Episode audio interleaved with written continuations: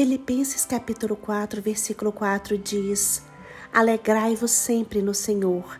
Outra vez digo, alegrai-vos.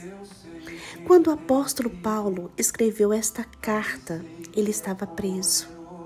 E ele nos ensina que a alegria não é uma opção.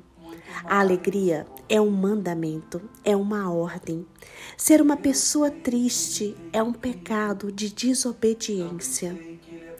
Lembre-se, o Evangelho de Deus é uma boa nova, é uma boa nova de alegria. Então, viver em Deus é ser alegre, é ter a alegria do Espírito Santo. Conhecer a Deus é ter a alegria de saber que viveremos eternamente com o Pai.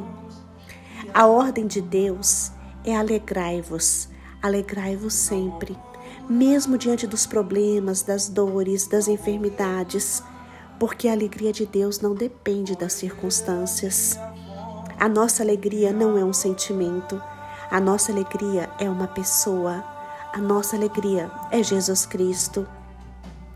Se você tem Jesus Cristo, você é uma pessoa feliz, você é uma pessoa alegre, porque a alegria vem de Jesus. Quando o apóstolo Paulo escreveu, ele estava preso, ele estava passando por uma situação desesperadora. Ele foi açoitado, escorraçado, sofreu um naufrágio, foi chamado de impostor, sofreu várias situações difíceis, mas todas as coisas contribuíram para o sucesso do Evangelho. Paulo não desistiu. Paulo não desistiu de ser feliz, de ser alegre em Cristo Jesus. A alegria de Deus é um estado de espírito, por isso não depende da situação que você está passando. Saiba hoje que Deus está escrevendo mais um capítulo da sua vida e que Ele cuida de você.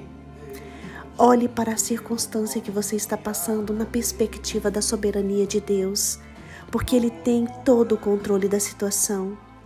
Todas as coisas cooperam para o bem daqueles que amam a Deus. A alegria do Senhor deve ser o fundamento, apesar das circunstâncias que você passa. Provérbios 10, versículo 28 diz: A esperança dos justos é a alegria. Você era perdido e espiritualmente morto. Agora Deus tornou você um ser humano. Ele perdoou a sua culpa.